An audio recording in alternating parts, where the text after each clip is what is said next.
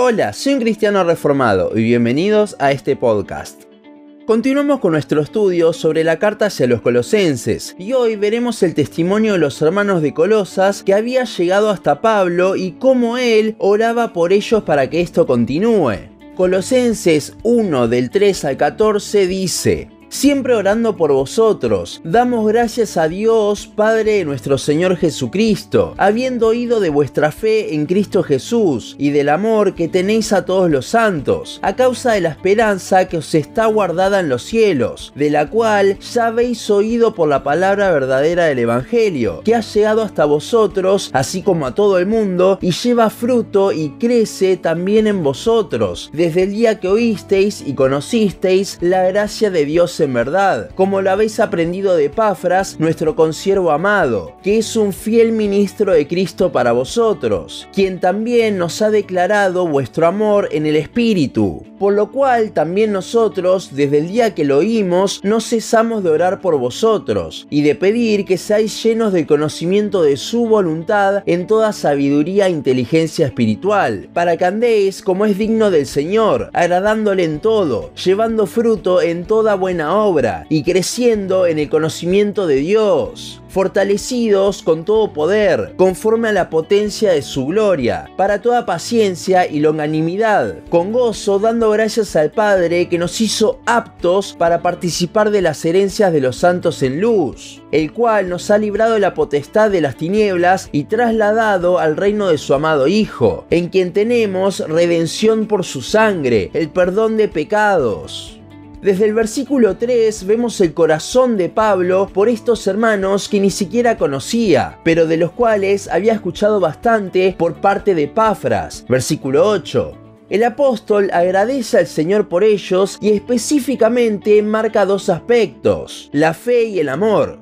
Ambos se ve que eran características destacables de los hermanos en Colosas, y Pablo agradece por ellos. Esto cobra aún más sentido cuando entendemos que tanto la fe como el amor son dados por Dios, Efesios 2.9 y 1 Juan 4.19, y es justamente por eso que le agradece al Señor. Ahora, si bien Dios los provee, hay algo que Él utiliza en nosotros para dárnoslo. Y esto lo vemos en el versículo 5. Tanto la fe y el amor surgen de la esperanza. Y si vemos el resto del pasaje, podremos observar que esta esperanza es el Evangelio mismo, el aspecto futuro del mismo. Y que según el versículo 6 había llegado bien a ellos por medio de Epafras. Versículo 7. Entonces llegando al versículo 6 es cuando comienzan los retos de interpretación del pasaje de hoy. Cuando habla de que el Evangelio había llegado a todo el mundo, no significa que Pablo esté hablando de salvación universal. Y sin irnos a ese extremo, tampoco está hablando del punto de vista arminiano. Lo que se está hablando aquí es del alcance del Evangelio, el cual, gracias al trabajo de los apóstoles, había llegado a gran parte de Asia, Europa y África, todo lo que en ese entonces se conocía del mundo. Pero que haya llegado a todo el mundo no significa que todos los que lo escucharon hayan sido salvos. El mayor ejemplo de esto será la segunda venida. En ese momento todos verán a Cristo, pero aún así no todos serán salvos, sino solo los que al Señor les dio esa gracia. Continuando con este versículo 6, habla de que el Evangelio lleva fruto y crece dentro del creyente. Muchos por este versículo piensan que la persona que se convierte es el fruto, pero eso no iría muy bien con la ilustración de un árbol que está usando Pablo aquí. Si el Evangelio crece dentro de la persona desde el momento que lo oímos, versículo 6, entonces el Evangelio dentro de una persona no es el fruto, sino más bien la semilla. Y bueno, ¿a qué se refiere Pablo entonces con fruto? Pongamos este pensamiento en pausa y continuemos con el pasaje que él mismo nos dirá la respuesta.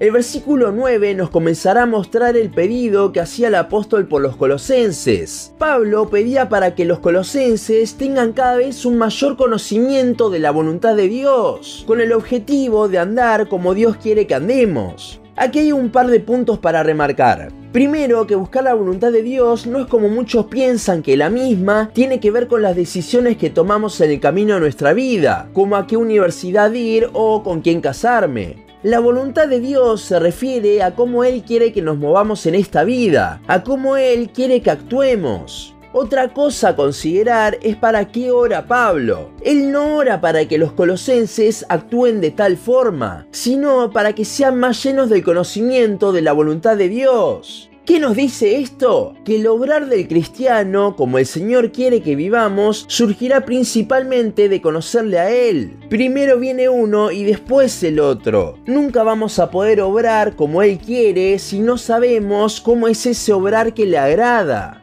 Ahora sí, en el versículo 10 es que nos volvemos a encontrar con el fruto. Ya dijimos que el fruto no podía ser un alma ganada, ya que el alma ganada está involucrada con la semilla que es el Evangelio. Muchos creen entonces que el fruto son las buenas obras del creyente, pero eso no es lo que veremos aquí, ya que Pablo hace una diferenciación entre fruto y obra. ¿A qué se puede referir entonces con fruto? Bueno, a lo mismo que Pablo se refiere en Gálatas como los frutos del Espíritu. Pensemos en la ilustración del árbol. La semilla se planta, el Evangelio, comienza a crecer, producto de Dios sobrando a través de su Evangelio en la vida del creyente, 1 Corintios 3:6, y luego es entonces que este árbol da fruto. Si volvemos al versículo 6, veremos que ese es el proceso que Pablo describe, pero a la inversa es entre más el Evangelio se afianza en nosotros y más Dios nos hace crecer, que más se mostrarán los frutos del Espíritu en nosotros. Y justamente, continuando con el versículo 10, el fruto del Espíritu se ve exteriorizado en el creyente a través de las buenas obras, por lo que estas obras llevan, muestran al mundo los frutos del Espíritu en el corazón de un creyente. Esta ilustración del árbol refleja perfectamente la reproducción del Evangelio en las personas. La semilla es plantada, crece por el cuidado del que la sembró, Cristo mismo. El árbol da fruto producto de ese crecimiento. Y cuando el fruto se cae del árbol, se exterioriza, por así decirlo, el sembrador lo planta en una nueva tierra produciendo un nuevo árbol.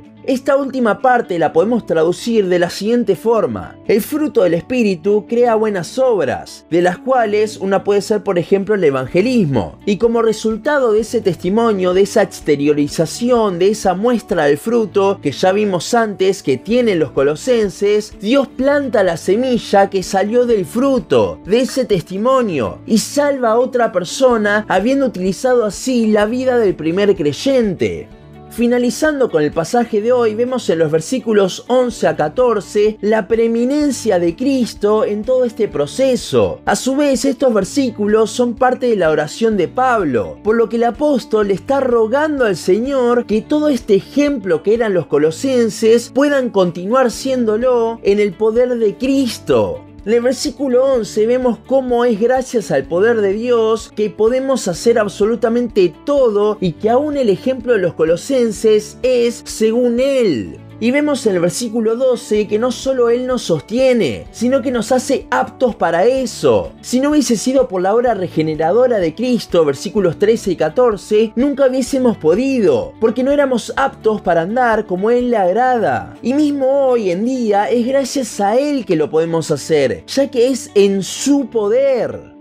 Por lo general me gusta terminar con una conclusión de lo que vimos hoy, y creo que lo mejor que podemos hacer es no solo tomar el ejemplo de los colosenses, de cómo ellos se apoyaban en el Evangelio para hacerlo, sino también de Pablo. ¿A qué me refiero con esto? A que los versículos 9 al 14, la oración de Pablo por los hermanos, debería ser también nuestra oración tanto para nosotros como para nuestros hermanos. Si realmente quieres ser de ejemplo, ruega a Dios para que te llene más del conocimiento de su voluntad y que gracias a eso y a su poder puedas vivir de acuerdo a ella. A lo largo de esta carta veremos la preeminencia de Cristo en varios aspectos, ya que Él es el centro, no solo de la carta, sino de todo. Por eso, tomemos del ejemplo que vemos aquí y veámoslo en el centro de nuestro día a día.